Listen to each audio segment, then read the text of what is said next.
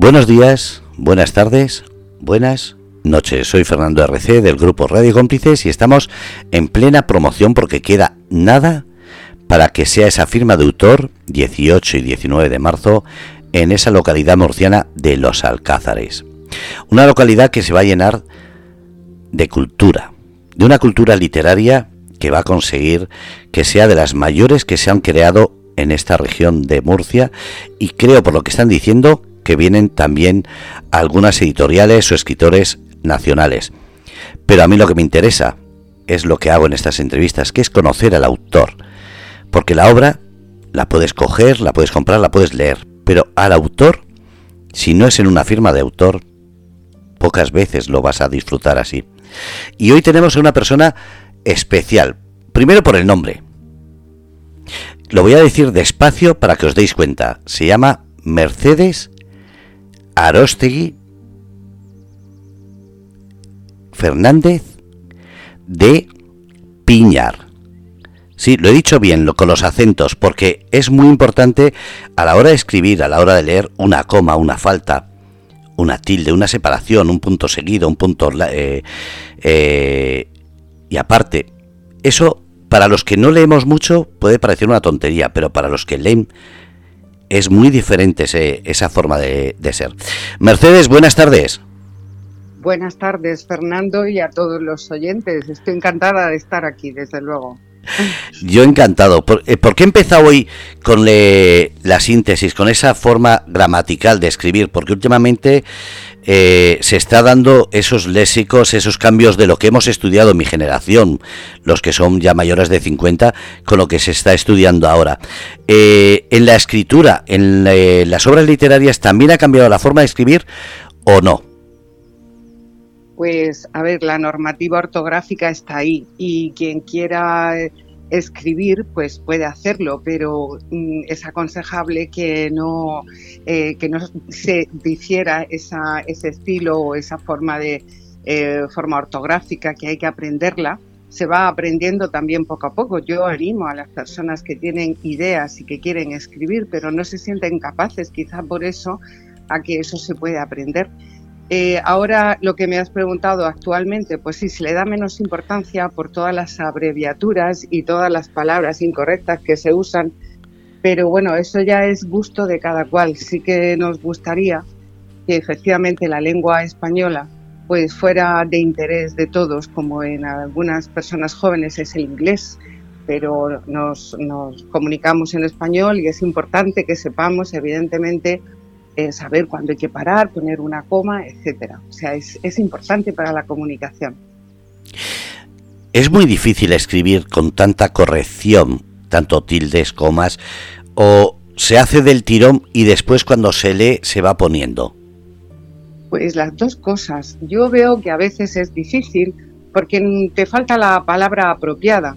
Eh, yo utilizo mucho el diccionario y además aprendo mucho con él. Pero me ha pasado eh, de toda la vida, me ha gustado mucho y de una palabra me he ido a otra.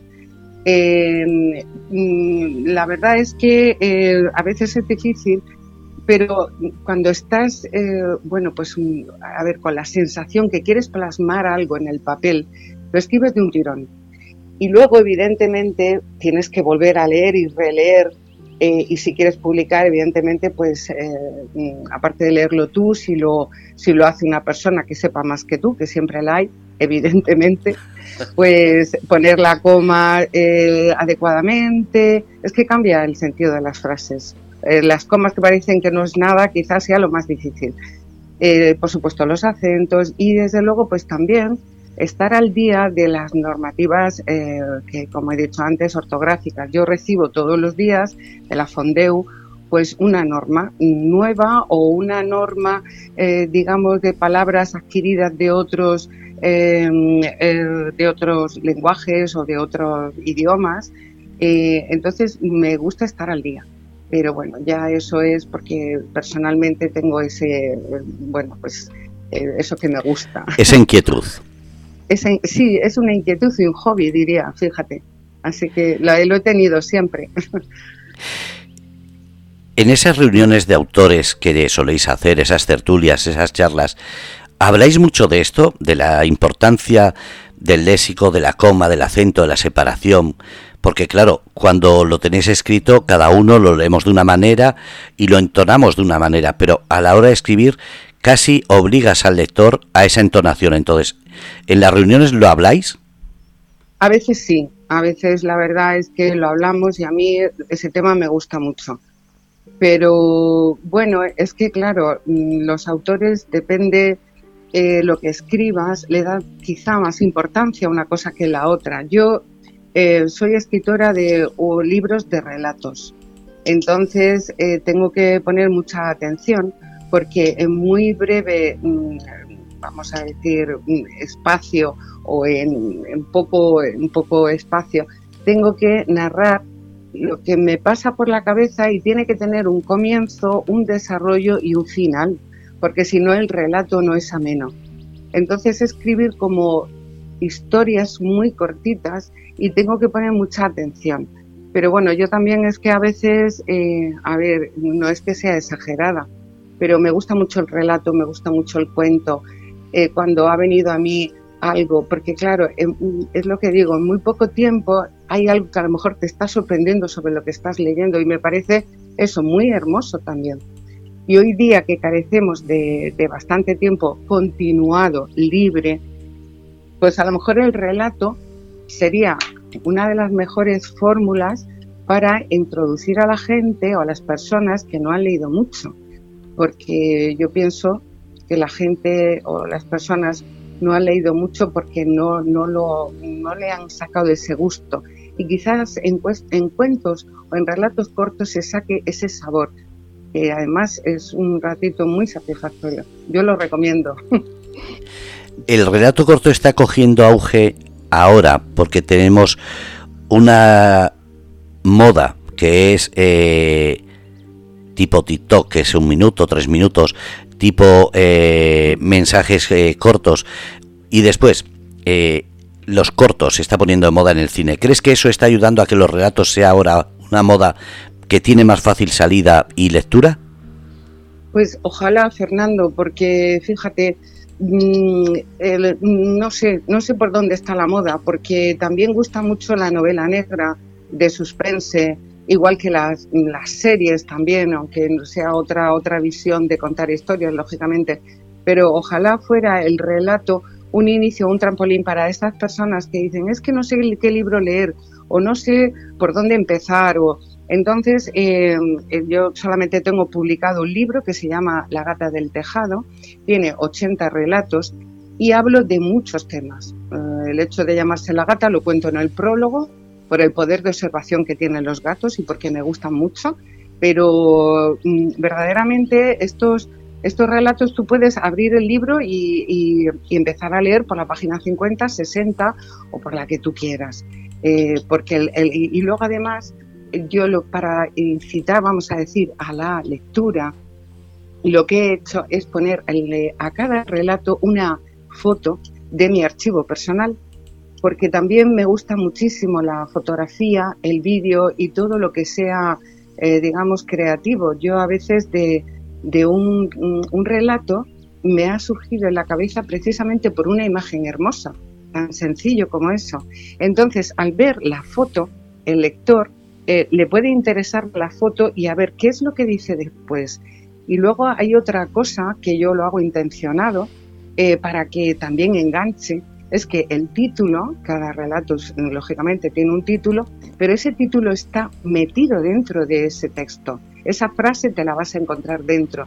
Entonces ya por el título vas a saber más o menos eh, de qué va o te puede sorprender, pero ese, esa, esa frase va dentro y la imagen, em, pues la verdad es que tengo muchísimas, muchísimas fotos, pero bueno, eh, tenían que estar acordes esas fotos a lo que también se desarrolla en ese relato. Entonces es una manera de enganchar a la lectura de una manera, creo yo, que bonita y creativa. Eh, en fin, eh, es lo que, lo que decíamos, ojalá se enganchara más gente a la lectura. Mercedes, ¿crees que el relato corto tiene que llevar intrínseco un mensaje de, dar que pensar, como antiguamente los, las fábulas, los cuentos para niños que eran cortos, había que darles un mensaje. Eh, ¿Crees que en los relatos cortos debe ser igual o al revés? Simplemente tiene que ser entretener. Pues Fernando, has dado en la diana, en, tu primera, digamos, eh, pregunta. Eh, yo, para mí, el relato, por lo menos el que yo desarrollo, tiene que llevar un mensaje, que puede ser un mensaje de paz, ¿eh? ojo, no tiene por qué ser una crítica, pero cuando tú acabas un relato te tienes que quedar complacida de haber leído eso, ya sea porque te sientas identificado, porque al final digas, es verdad, fíjate, no me había fijado en esto, ¿no? Eh, o sea, el, escritor descubre algo que a lo mejor tú intuías, pero que no lo habías leído así. Eh, luego, el relato se puede aprovechar para una crítica social, que yo tengo varias.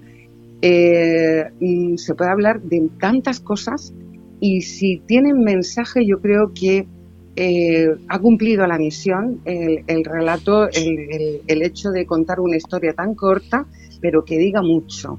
Cuanto más intenso, lógicamente, mejor. Pero puede ser también, es un relato de momentos felices, descritos de una manera que al final, si estás hablando, por ejemplo, hay un relato que yo hablo sencillamente de un momento en que estoy tomando una cucharada de chocolate. Entonces, esa descripción, pues a mí me, me gustaría, o bueno, que si alguien lee ese relato, al final se quede con la apetencia de comer una cucharada de chocolate. Y es un ejemplo de, lo demás, de lo que hablo, porque hablo de muchas cosas. Eh, o sea que eh, tu pregunta muy acertada, Fernando. Me alegro de haber acertado. Eh, vamos a ir ahora a quién es Mercedes. Ya hemos escuchado que escribes relatos, pero ¿quién es Mercedes? ¿Cómo, ¿Cómo le dirías a la gente que va a ir a la firma de autor para que tenga curiosidad por verte? Pues mira, una persona normal y corriente, normal y corriente, eh, pero que tengo una sensibilidad, eso sí, yo creo que tengo a veces hasta más sensibilidad de lo que tendría que tener. Eh, pero bueno, eso me ha hecho escribir, por lo tanto, y es parte de mí.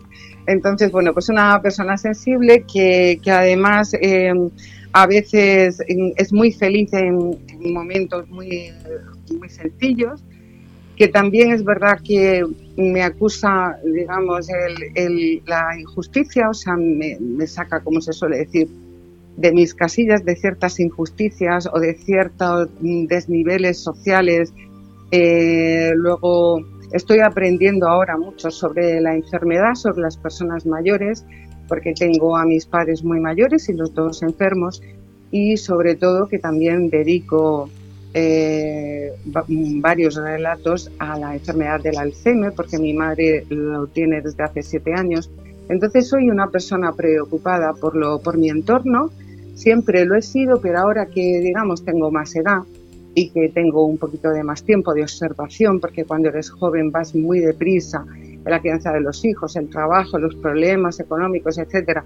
Pero cuando ya tienes una edad eh, digamos, pues que, bueno, yo sigo trabajando, pero mm, quiero decir que ya has hecho todo eso en la vida, pues entonces te queda esa capacidad de observación y de recuerdos y, digamos, una serenidad que mm, eso yo creo que me ayuda mucho a la hora de escribir. Entonces, una persona normal y corriente que ha pasado por la vida así, y que sigo y que quiero seguir así, con esta sensibilidad por la música y todo, por la escritura, por todo lo, por el vídeo, por la fotografía, por todas estas cosas y por la, el llanto de, de, cualquier persona sensible a esto, a las personas mayores, que ahora me, estoy muy sensible con ese tema, Fernando. Así que eh, en esa época de mi vida estoy. Entra curiosidad, entra curiosidad por ir. Ahora voy a hacer una pregunta, igual no tiene mucho que ver, o sí. Has dicho que metes fotos personales, es decir, tuyas. ¿Qué es primero? ¿Elegir la foto y después el relato o al revés? Fernando, me hace mucha gracia porque la pregunta también es muy acertada. Y te voy a decir por qué. Porque mi inspiración viene de las dos maneras es curioso, muchas veces lo he hablado con los amigos, con las personas cuando hemos estado a lo mejor en una firma de libros, que eh, vamos a estar este fin de semana. La gente viene, te pregunta, a lo mejor, pues, ay, a ver, ¿y de qué va el libro tal y cual? Y entonces yo siempre le ¿cómo escribe? ¿Cómo tal? Entonces yo más de una vez he comentado, pues mira, pues de lo que he dicho antes, de una imagen me viene un relato o de una frase o de una idea o algo que he vivido o una mirada que he visto, mm, en fin, algo que me ha hecho, eh, la emoción es la que me mueve a escribir, el sentimiento me hace escribir, porque también en mis relatos hablo de amor y de desamor, que siempre eso está candente, eh, incluso por la familia también, porque hay a veces que eh, familiares que estás mejor con ellos, otros peor, y bueno, el amor y el desamor en, la pareja, pues siempre eso está candente y, tiene que seguir. Y una cosa lleva a la otra. Eh, entonces, tanto un sentimiento, una experiencia mía, que también cuento, son relatos puros, o sea, lo que es el relato, relato, porque tengo la mitad de esos relatos que están escritos en una prosa poética. Quiero decir, es una narrativa, pero digamos que casi se podía convertir en poesía pero no llega a serlo. Es simplemente narrar ese sentimiento con lo que, como antes he explicado, con un comienzo, con un desarrollo, con un fin y con el fin de expresar el final de, un, de una historia o simplemente una conclusión sobre la reflexión anterior y que se ha plasmado en ese relato. Entonces, mm, las dos cosas, Fernando, o sea, una cosa y la otra. Pues fíjate toda la inspiración que tengo, porque veo algo, eh, o puedo, por ejemplo, la musicalidad de una voz, eh, o, una, o una eh, música o una canción que de pronto no has escuchado, pero te paras en su letra y dices, Dios mío, pero esto qué bonito es, ¿no? te imaginas una historia y bueno, pues la cuentas. Últimamente me están saliendo más poesías para cuando escriba mi segundo libro que ya lo tengo muy avanzado, eh, eh, me están saliendo más poesías, pero siguen siendo relatos, ¿eh? o sea, es relatado, sería poesía relatada en vez de prosa poética. Pero bueno, va todo en el mismo hilo. El próximo libro que escriba se llamará, lo tengo, fíjate, pensado, por lo que decíamos del título también, que si va antes o después, se llamará La sonrisa del llanto. y bueno, ya solamente esa frase creo que dice, entonces va todo en ese mismo hilo y este libro ya que está publicado dos años, el que tengo, el único que tengo publicado, que es como he dicho antes, La gata del tejado, pues em, eh, cuento también muchas historias de eh, animales que, he tenido ya yo la experiencia. En fin, eh, como ves, es de todo se puede sacar una historia, de todo, absolutamente, fíjate, y historias bonitas también. ¿Cómo ves el futuro? Tu futuro como escritora? Pues mira, yo veo un futuro relajado. Porque lo primero, a ver, eh, yo trabajo en la administración pública del Estado, o sea, soy funcionaria. Y entonces, em, y además al estar en la administración, y lo digo por esto, eh, siempre me ha gustado escribir, he tenido un ordenador, he tenido, digamos, medios, e incluso el lugar casi en el sentido que soy una persona que trabaja sentada frente a un ordenador y todo esto, y que siempre por eso me ha gustado mucho la ortografía, estar muy al día, porque mi trabajo también, eh, bueno, en cierto modo también te lo pide, no te puedes, eh, no te puedes permitir el lujo de cometer faltas, eh, digamos, pues de estas graves, vamos a decir.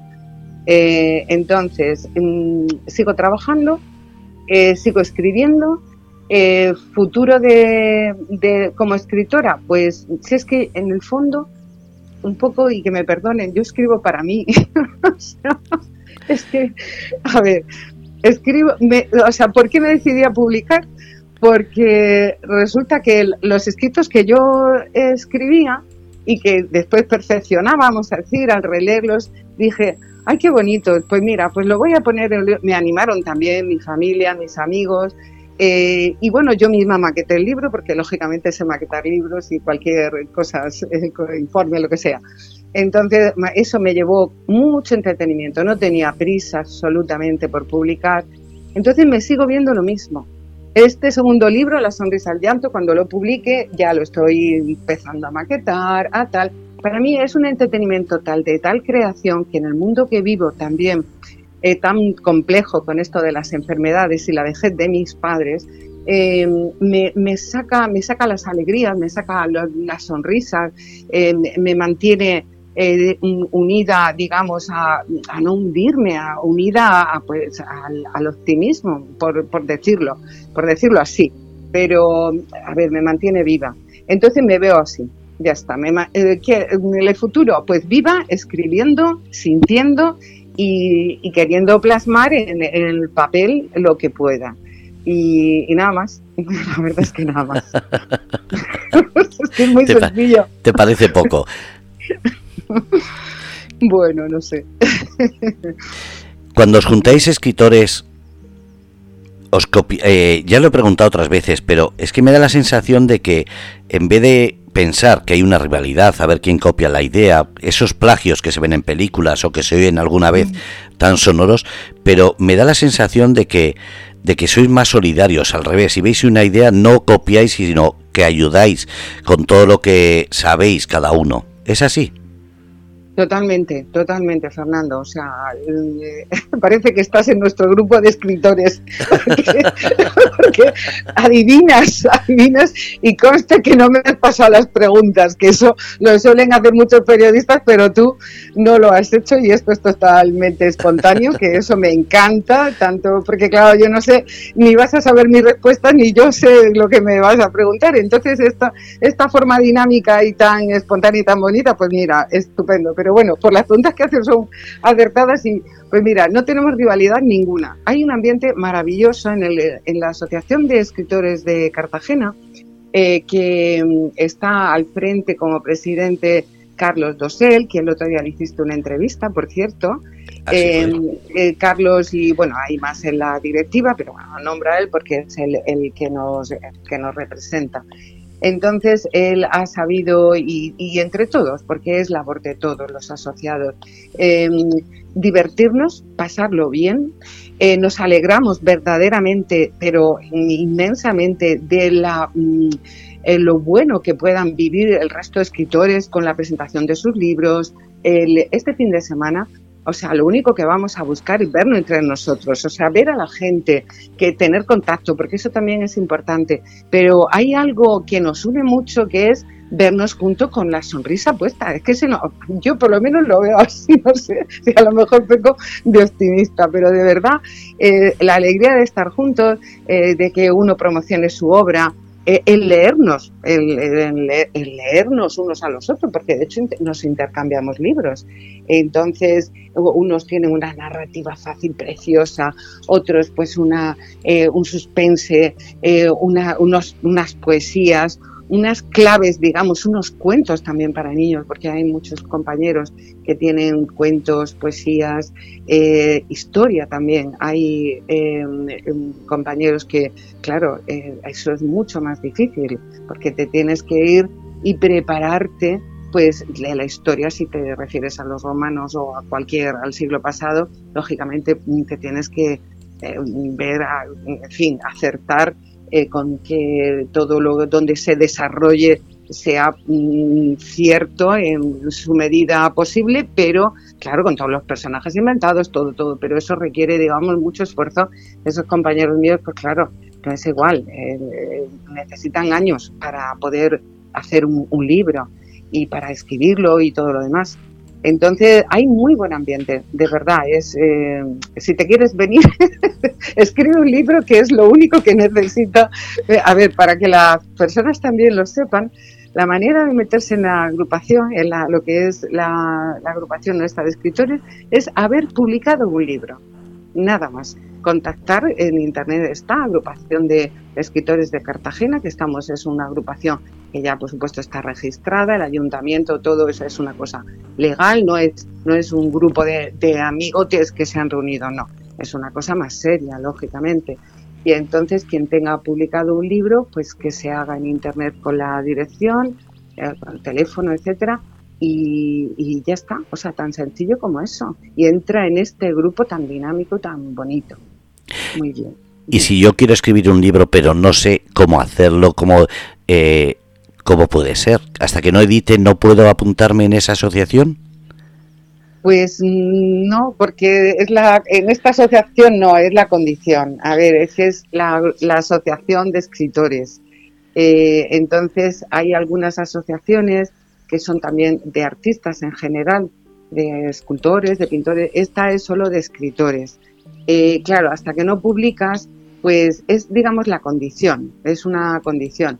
Ahora, para la persona que quiera escribir un libro o que tenga ese proyecto, pues em, yo desde luego le animaría, aunque no publicara, fíjate, o sea, quiero decirle, el fin será, pues si le apetece publicar, bien, pero escribir lo primero que, eh, al ser tan creativo y dejar tus, eh, tus ideas o tu, o tu forma de ver a lo mejor pues una historia, eh, eso te evade de los problemas de, de, la vida que todos tenemos, porque eso indudablemente la felicidad viene a ratitos y, se puede unir uno con otro, con lo cual pues estás en una época buena, pero a veces se meten dos malos entre varios felices, en fin, quiero decir que esto es una forma de vivir con, te da mucha energía eh, y vas empezando, pues el primer folio, empiezas a escribir, a escribir, a escribir, a escribir, o por el ordenador, el ordenador es más fácil porque claro, para, eh, o con el, con el iPad, yo escribo también con mi iPad, o sea, con, el, con un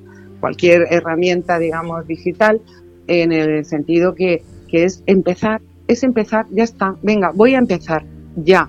o sea que es decirse uno mismo eso y nada más. ¿Cómo fue el, el inicio tuyo? ¿Tenías ya eh, escritos y, ya te, te, animaron tanto que dijiste que pesados, voy a hacerlo?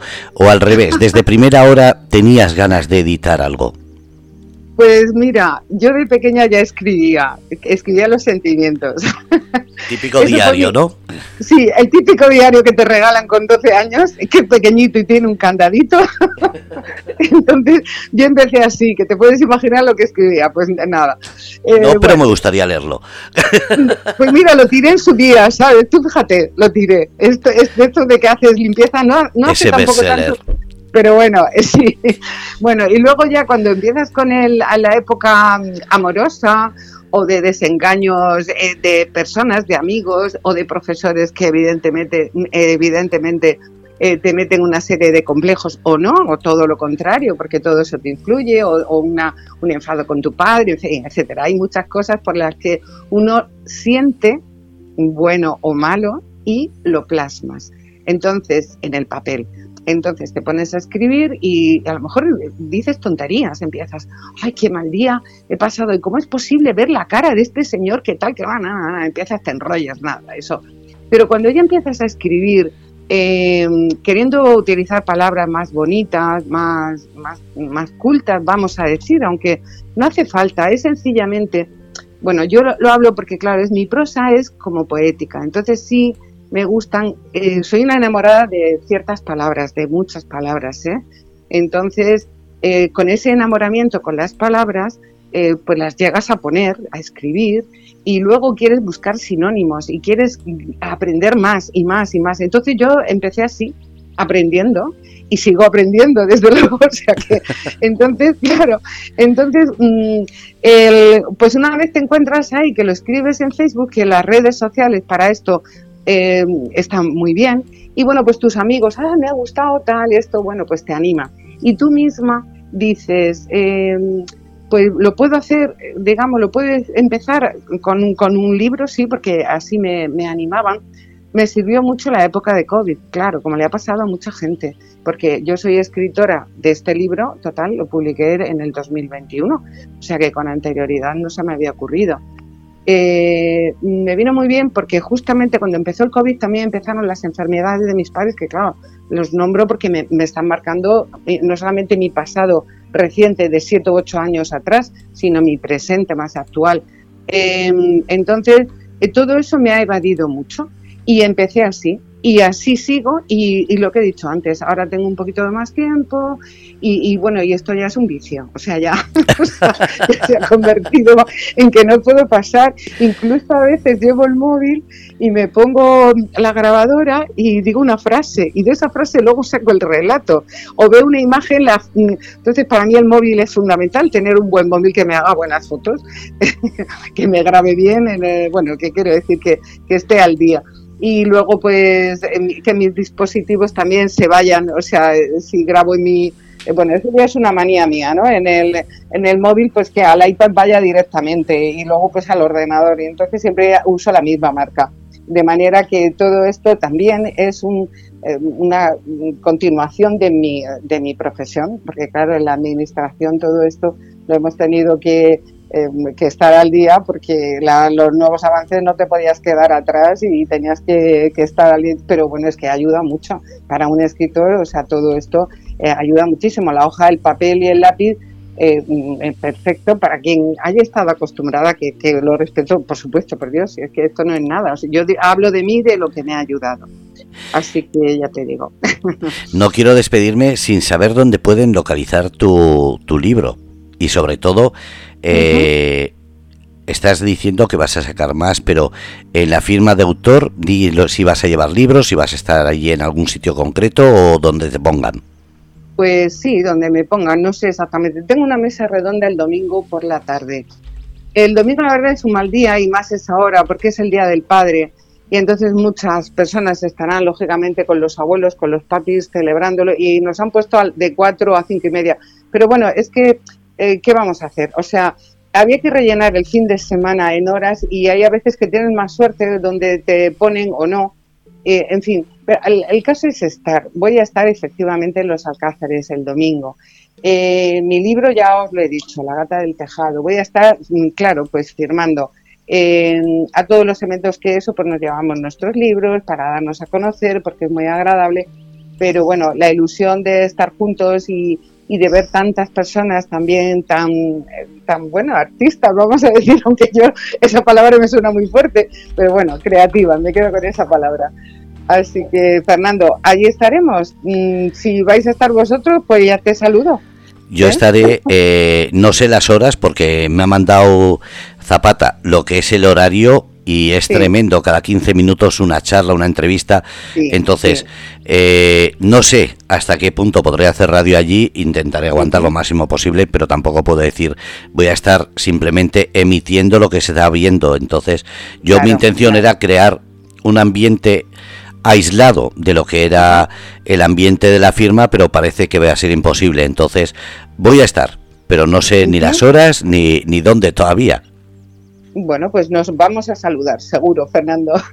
Eh, la verdad es que se esperan muchas cosas, eh, pero claro, nosotros estamos muy entusiasmados. No sé si las personas que vayan eh, o que a lo mejor pasen y se encuentren esto, hay a veces que los, los escritores nos decepcionamos porque, ay, pues esto no ha tenido pero bueno, al final, eh, mira, es esa ilusión hasta que, como decía el principito, el zorro, hasta que llegas, hasta que estás esperando la fecha, luego disfrutas lo que hay y ya está. Si es que es lo, mejor y bueno, y el tiempo que hace aquí, el clima que es maravilloso, yo creo que por todos los, los sentidos nos vamos a sentir reconfortados, por el vista, la vista, el oído, todo. O sea que va a ser un fin de semana muy bueno para todos. Yo animo a la gente, desde luego, que vayan, que se van a encontrar un ambiente, yo creo que maravilloso.